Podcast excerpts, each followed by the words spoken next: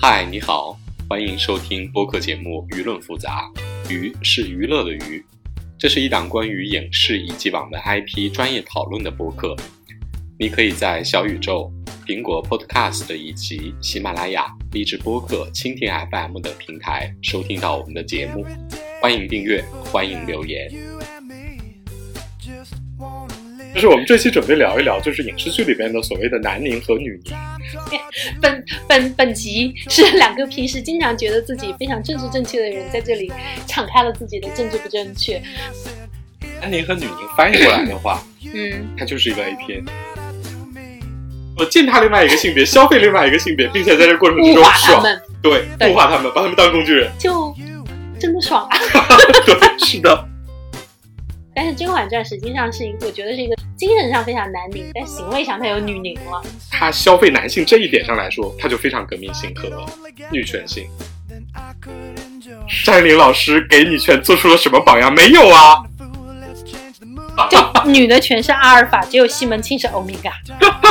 怎么样？这个世界，哇天哪，西门庆老人家撑得下来吗？我女宁之所以能够出现，是证明了女人的消费力。某种意义上呢，这也是一种权利。Hello，大家好，我是从二。我是农民林，然后呢，这期是一个就是跑题的播客，因为我们原来本来想聊一下那个那个《性爱自修室》的那个剧的，因为第三季刚完结嘛，而且分数非常高，评价非常好。对，就是我第一季的时候就看了，然后那个我当时就是因为我看着哇分数这么高，然后那个而且作为一个前两性编辑啊，做过很多这个性方面的选题，然后我第一季的时候就看了，然后这一季分数还是很高，然后我就又看了一下，然后怎么说呢？看完之后呢，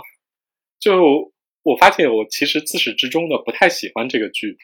然后呢，为什么呀？就说的简单一点，就是它是一个特别政治正确的剧，所以这就引申到了我们这期要聊的话题，就是我们这期准备聊一聊，就是影视剧里边的所谓的男凝和女凝。我我这么说吧啊，如果强行要把《性爱自修室》和我们这期的主题聊下来的话，就是《性爱自修室》完全既不男凝也不女凝，所以它特别无聊。等于说它其实是一个全性别视角的呃剧，但我们可能是不是还需要稍微解释一下我们认为的男宁和女宁的定义啊？因为这个其实并没有特别公认的一些定义，尤其是女宁。对，因为呃，男宁和女宁它是一个现在比较流行的说法，但实际上从呃学术概念上，或者是说从比较严谨的定义上来说的话，它没有一个特别呃严格的规范。但就我们俩的理解啊，嗯，我我我觉得你刚才说的那个说法就很好，就是你你可以给大家讲一下。就是我个人认为，就是不管男宁和女宁，都是过分的夸大某一个性别的优势和优点，然后同时以牺牲、践踏和羞辱另一个 性别那个为操作手段，然后达到这种让单一性别爽的这个目的。对，我们就是概括了一下啊，一个就是说那个呃要怎么说呢？要践踏另外一个性别，呃，对，这是要点，然后另外一个就是要扭曲另一个性别。要另外一个就是要爽。就是因为扭曲了性别，然后我是好的，你是坏的，就爽了呀。对，其实我觉得就是说，男女女人这种说法之所以会流行，就是因为它其实隐含的就是在这种男凝或者是男性凝视和女性凝视的过程之中，它变得怎么说呢？你你你你从践踏性别的过过过程之中得到了非常大的快感。所以这是一个非常单一的评价标准。对比如说像《现在自修室》里面，你就会看到，就是说，呃，在青春期的性的困惑这件事情上，男生和女生没有什么太大的区别，不存在说所谓的区男或者所谓的渣女或者是海王，就是作为人类，他们在性年轻的时候在对待性的时候都是很彷徨或者有很多自己的焦虑的。呃，但是比如说你换成一个男邻居或者一个女邻居，就会倾向于把另一个性别，就是非常简单粗暴地说，就是因为他渣，他是一个低等性别，他是一个更差的性别，所 以他给我带来了伤害。就是这是一个特别简单的一个呃二元分化。对，就是我我我之所以说那个《性爱自修室》是一个 特别政治正确的剧，就是因为或者如果从影视剧角度来探讨的话，就是他的压力是不够的，因为不管是说性出了问题，关系出了问题，你的性别认同、角色认同，还是你的亲密关系出了问题，他们很快就给出一个特别综合的答案，就是你要考虑这个，你要考虑那个，然后那个也很快的就把这个解决了，就是他特别无聊，就就跟一个有有标准答案的东西一样。但是你确定你的观点不是因为你曾经是一个两性编辑，所以你看到了一些在你熟悉的知识领域内，但是又没有给你任何技术奇观的呃东西，你觉得不满意吗？但是换成一个普通的观众，他可能对性知识真的没有那么了解的时候，你你确定人家不觉得爽吗？所以我就说，这就是为什么他可能大众评分很高，就是他在他的受众里，就是对性有兴趣，但是可能还有一些困惑的人那里，得到了一个非常完美的答案，同时他又又用一种戏剧化的方式给你讲的很平顺。然后呢，但是比如说对我来说，我我我不是说这句不好啊，只是说对我来说，他完全没有给我什么新的刺激点。就是说，那个他是他青少年教育片，啊，对，就对我们这种老年人来说，他 对，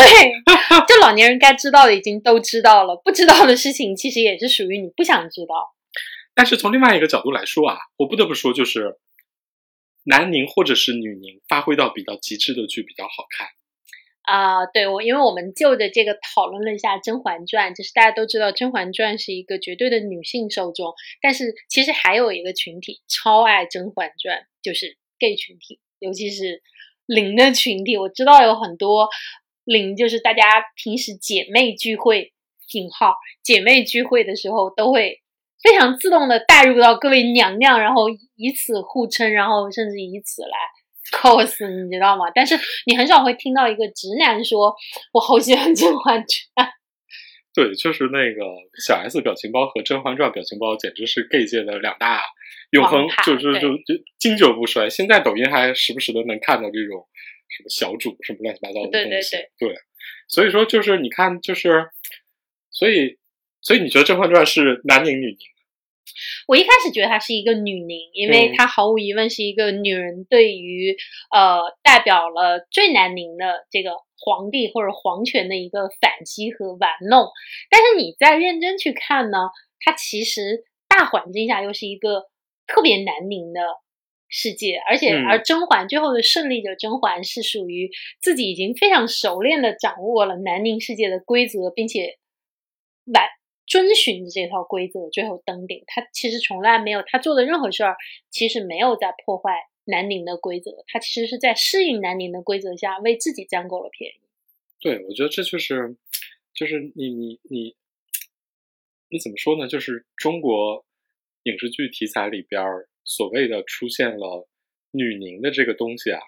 要么就是她是在南宁的大世界里边，然后给自己找到一条舒服的路，就是在南南宁的世界里成功了。你是不是能说她是女凝呢？这个很可疑。另外一个就是，就比如像赘婿那种，嗯，他本身是一个特别南宁的东西，但是他强行伪装自己是个女宁，对，就是强行戴了一个帽子，说哦，你你你你看不见我哦，我我其实是个女凝哦，就，装作自己是个女凝，所以这种他，但他跟《甄嬛传》还不太一样不不，一样。就是《甄嬛传》实我觉得际是两类上，对，《甄嬛传》实际上是一个在思想上是很难拧，它的整体的所有的大家，比如说行，你行动的规则是在一嗯个男性规定好的世界里边，并且你是特别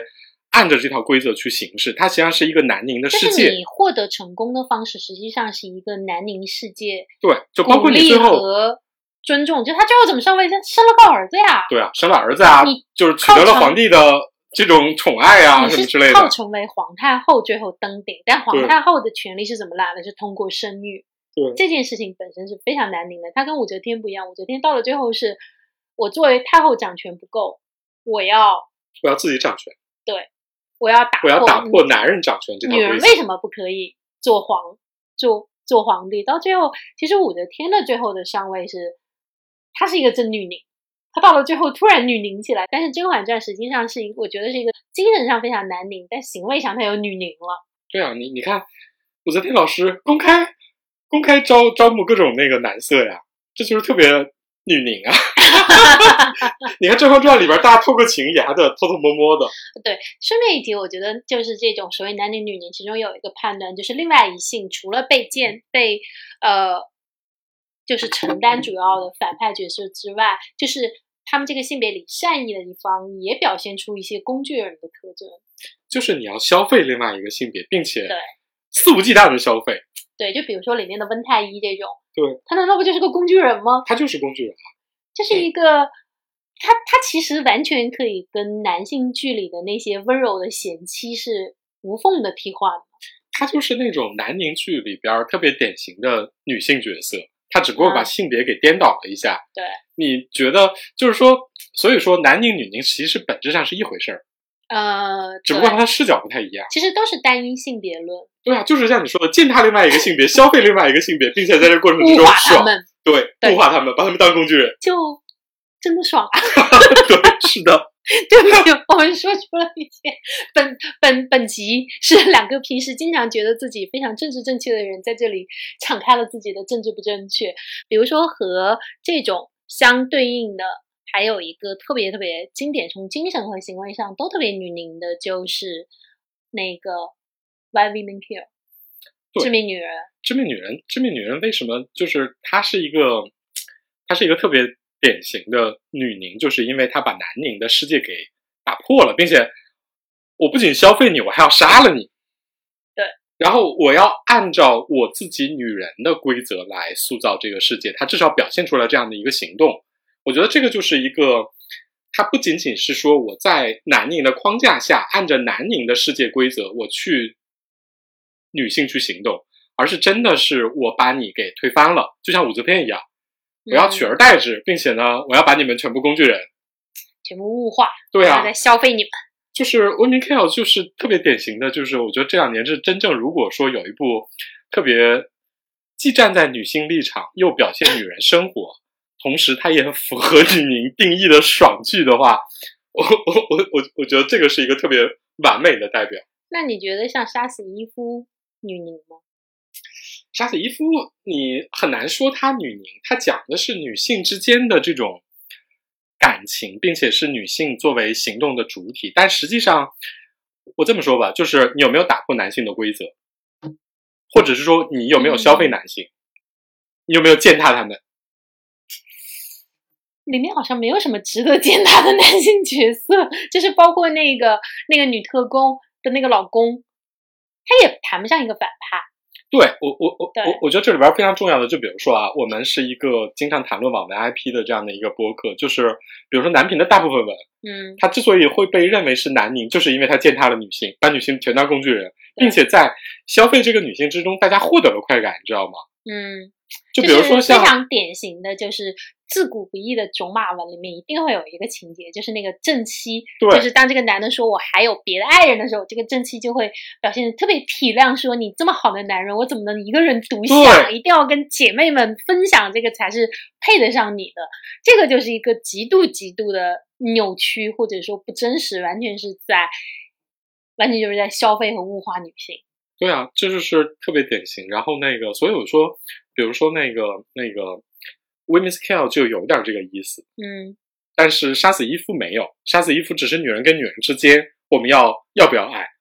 对，然后他并没有说我们一起来消费男性吧，你知道吗？就是他的爽感来源于女性和女性之间的这种情愫，它不在于说我们要对这个男性的世界要消费男性，然后同时呢，我我我我在消费男性的过程中获得特别大的爽感。那你要知道这么说，耽美也是，耽美也是一个女凝的大阵地。对啊，我就说那个我所以我们之前说耽美是女性的 A 片嘛，就是它是一个极度女凝的角度。就是我们我们刚我们刚因为南宁的片子有非常多，对，就是中国，尤其是中国这样的一个男，就是相对来说还比较男权的社会。但是女宁的片子，我们刚才认真想了一下，我刚才想了一下，就只只有耽美片啊，是一个特别典型的完美的女宁之作呀。你想一想精，神和肉体都特别女宁是吗？精神和肉体都特别，虽然说这里边女性角色不重要，现女性。对，但是它是一个特别典型的女宁作品，就是那个你你你想一想，就是那种直男看耽美片都是可以作为那种 UP 主吸引别人的一个点，就是因为非常少。嗯，你觉得耽美的女凝来自于什么呢？因为它实际上耽美里面是一个几乎不出现女凝，或者说早期的耽美啊，可能现在我不知道听众们有没有看过早年的耽美。早年的耽美有一个很经典的情节，就一定会有炮灰女配。对，就是不管是喜欢攻也好，喜欢受也好，反正就是在这个中间，大家还要抡个几轮，然后这个这个有的时候这个炮灰女会还是一个坏人，他们还要破坏他们的感情，是一个反派主力，然后最后被打倒。然后到后面呢，他们可能就只是一个配角。然后到了现在，因为这个这种角色的设定很容易被攻击为厌女，就基本上根本没有，根本就没有，根本不出现了。他们基本上只是男主们的朋友、亲戚或者是一个同事，就是一个推动力。我我我觉得就是说，那个为什么甘美会是女凝呢？就是我们这里讲的男凝女凝，其实我这么说吧，男凝女凝的背后的。性别意识是什么呢？就是它是一个单一性别意识占主流的，或者说，我觉得它可以解释为它的一个要点就是性别不平等。就比如说女凝的情况下，他不会说男人天生低贱，但他会假设这些男性天生有非常多的毛病，比如说好色啊，然后比如说出轨啊，然后背叛啊，就他们假设就是这个性别更容易有这样的倾向。我认为，我觉得就比如说你看很多耽美文啊，或者说耽美的片子里边，它。他其实竭力的避免去探讨性别问题，嗯，就是他不探讨，比如说男性跟女性之间怎么样，或者说男性面临的真实的社会压力是怎么样的。他是一个，就就像我我以前经常吐槽的，就是那个好多那种现代背景的啊，就是那种 耽美文，比如说像那个什么什么破云什么之类的啊，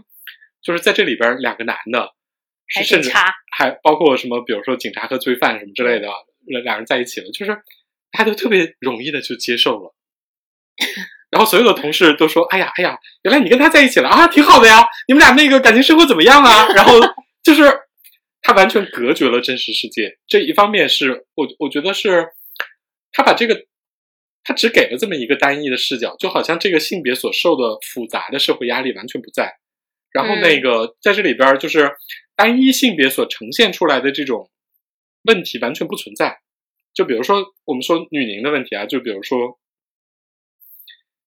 好一点的，比如说像 Women Care，你会面临说啊，女人这么做是不是面临更大的压力？但实际上它是个爽文。你看那些文女的各种风生水起的，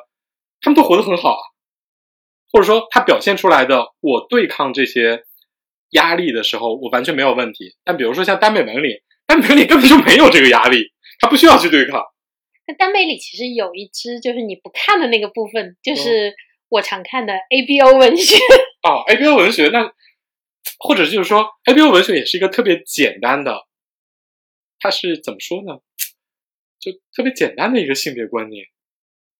但是你你不觉得 A B O 文学非常的微妙吗？就是大家本来在耽美的这个世界里，通过把女性排除出场，在单一的。这个世界里，大家搞基谈恋爱也就完了，但是呢，大家又重新生发出一种性别对立来。所以，所以啊，对，所以我跟你说啊，A B O 不是典型的男宁吗？呃，我解释一下 A B O 啊，A B O 就是大概是虽然在都是男性的情况下，呃，还分出了这个进一步的次元性别，A 就是阿尔法，就是所谓的绝对的攻，然后 O 就是欧米伽，他们是一些相当于男性里的女性。就是可以每会有发情期，然后必须定期交配，交配之后呢还会怀孕。然后还有一类呢就是贝塔，就是一些没有任何信息素吸引，属于在身体或者智力和各方面属于可能次级的这样的一个性别。就是 A B O 设定里边有一个信息素的设定，嗯，就是这种信息素就相当于说你，它特别像什么呢？特别像那种以前的武侠小说里边中了春药，你知道吗？就是比如说，欧米伽的，一旦它的信息素发发发作了，嗯，他就要求我我要有一个阿尔法来攻我，对，这不就跟中了春药一样吗？定期春药就是，可是你不觉得这是动物性吗？你不觉得它实际上是把动物性的那一面重新体体现出来吗？就动物世界里面永远都有 A B O 的设定里边，把所谓的社会性别的复杂性进一步给抹杀掉了，嗯，它给。变成了生理性是吗？它变成了一种动物性的生理性别，然后呢，它实际上也在对性别观念做一个单一化的处理，甚至说这种单一化的处理，大部分的这种 A B O 文里边啊，我觉得也是一个特别，如果我们把阿尔法视为男性的话，嗯，它就是一个特别难拧的东西。那这个里面还有大量的人在写，因为这毕竟是一个女人写的嗯，小说，所以很多欧米伽还要进行欧米伽平权，你知道吗？所以我就说这里边儿实际上 ABO 这个设定本身实际上是一个特别难拧的设定，因为它从嗯生理上、或者是它从生理上直接就规定了说你必须你发情的时候你就要服从阿尔法，你知道吗？嗯这就是一个特别，你如果说它是动物性的话，或者说动物性提纯提纯出来的这种社会性，实际上是一种特别男权的思想，就是它就是一种男凝。但是在这个过程之中呢，不妨碍，就比如说你《甄嬛传》里边儿，嗯大家在一个南宁的世界里边儿，姐妹联合也也有姐妹情谊啊。嗯然后那个也也要探讨一下我们后宫生活有多艰难啊。就比如说金枝欲孽那种，嗯也稍微触及了一下这个。所以你看，欧米伽也是啊，欧米伽我们要谈平权啊，我们要要要跟那个阿尔法谈平权，然后这这不就是没有啊，但有一部分这种 ABO 文学里面的欧米伽平权的那个难度，其实是相当于使女的故事。呃使女的故事那种？又又回到我们刚才就是说的那个啊，就是说我们在这里边探讨。不管是文也好，剧也好，这种男拧女拧啊，我们刚才非常强调的一点就是它爽不爽，它是不是一个比较单一性别的这样的一个视角下的爽感？像你说的，如果一旦涉及到了平权啊，嗯，说实话，它的视角就不是一个单一爽感。为什么平权就不能单一视角？我为我的，比如说我是不管我是欧米伽也好，或者我是一个女性也好，我属于一个传统主流意识上的弱势的地位，然后我希望争取权利。嗯，这个东西它为什么不能是单一性别？因为如果说你要讲究性别平等这件事，嗯，它就要求对两性一视同仁，并且非常正视说两性之间的差距，它往往是一个社会性造成的，因为生理性是一个天然就存在的一些差别。但如果说你讲到社会性的话，一讲到这种社会性的差别，你就必须审视，不管是说从制度上，还是从你个人的各方面，他就没有那么爽，你知道吗？他就不爽。就是你必须正视社会问题，是吗？对啊，就比如说武则天老师，我登基了，然后我还要考虑男女平等，我不能那个公开纳男妃，多不爽啊！我不能搞一一一妻多夫，这多不爽啊！可你要说武则天，你你也只能认为她是行为上非常女凝，但是她的整个的逻辑，就从头到尾都很男凝啊。他靠着对男凝的服从和规则的玩弄登顶了之后，就觉得我还没有享有跟那些还不如我的男性君主的权利，那我为什么不能有？所以说，武则天老师的这个版本是一个特别男性化的女，她没有那么女性化。嗯，我不知道所谓的，比如说那个比较极致的，或者说那个比较比较平权一点的，或者说也不能说平权，就是特别有女性特色的女凝到底是什么呢？我目前看起来就是耽美，就彻彻头彻尾的消费男性。但是耽美，所以我就说啊，耽美在这一点上啊，虽然说我们说耽美，比如说有时候我们会认为它是一个性别意识不那么好，或者是说某种程度上，甚至有人在讨论它是不是一个厌女文学。但说实话啊，嗯，在这样的一个男权社会的作为主流的情况下，它消费男性这一点上来说，它就非常革命性和女权性。但是呢，耽美有一点也很微妙，就是比如说非常流行的霸道总裁小娇妻这个 这个题材，在耽美里也是非常流行的。就是我说最早 ABO 文学为什么被创造出来，不是为了品权，ABO 文学就是为了写肉文，对啊，就是就是天生一 真的 ABO 被创这个设定最早被创造出来，就是为了光明正大对，就不讲任何感情因素，的写肉，因为你你只要发情了，你就要。对，就是之前看一个里面对同人的解释也很逗，说同人就是想尽办法在最快的时间让大家不顾一切的搞到床上去，嗯，这就是同人的很多人的同人的奥义。那 ABO 这种霸道总裁小娇妻文学，然后耽美里的这种也是一样的，那就是它实际上意识上虽然是一个很女凝啊，就是消费男性、物化男性，但是他在具体的行为上呢，他又非常不自觉的，还是要就是受你觉得很多就当年就是经常被嘲笑的一种平胸瘦嘛，就是你觉得把它替换成女性完全没有问题，就是他们的感情关系仍然又是一个特别符合南宁标准的好男人和好女人的。我觉得这个就是这就是特别有趣的一点啊，就是你在我这么说吧，就是不管是耽美文学还是说你说的这种 ABO 文学里边啊，就是他们是在按照一套，尤其是 ABO，他是在按照一套，对，因为 ABO 还经常生子。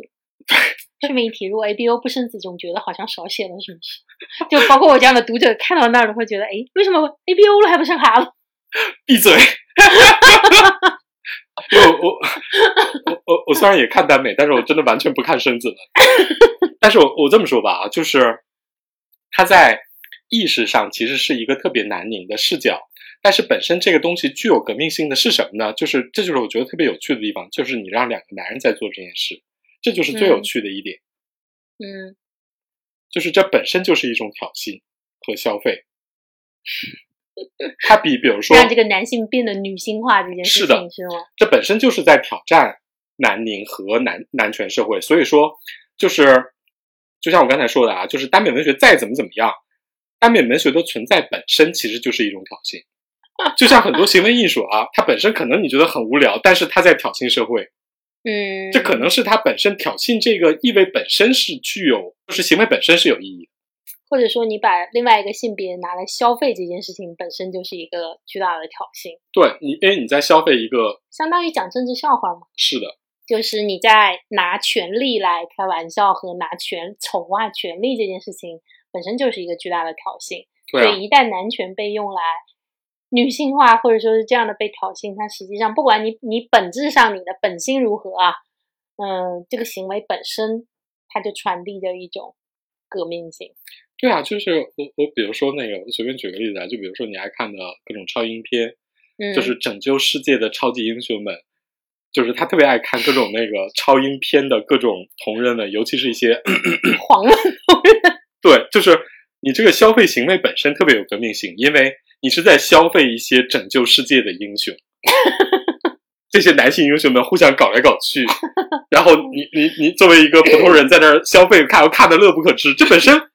非常非常革命性。对我顺便一提，我觉得超人跟蝙蝠侠这个同人里的黄文写的非常好，看了大量的蝙蝠侠 A B O 生子。这讲完之后，我的文化人嘴脸再也无法保持了。所以，所以你你你你你你看啊，就是那个我们以前有一个那个 A 片的定义是什么来着？啊，就是像坐公车一样，只要到从 A 点到 B 点的距离超过你的预期，让你觉得很烦，它就是个 A 片。简单的说，就是从 A 情节到 B 情节这个中间的过场，如果它非常的长，就会就觉得怎么还没有到。所以我就说啊，如果男男宁和女宁翻译过来的话，嗯，它就是一个 A 片，你不觉得它就是这样吗？嗯，它忽略中间复杂的性别关系和各种其他的设置，它就直接到爽点。嗯，就比如说我尤尤尤其是现在啊，就比如说我我举个例子啊，就比如说过去我们有，比如说那个成人片产业，嗯，就一个片子至少它一个片段吧，至少也得二十分钟吧。嗯，但比如说你现在。大家可以自由的上网，大家可以自由的上传自己的各种影片了。嗯，看到十秒你还没有进入主题的话，大家就不耐烦了，你知道吗？因为真的吗？就比如说，我举个例子啊，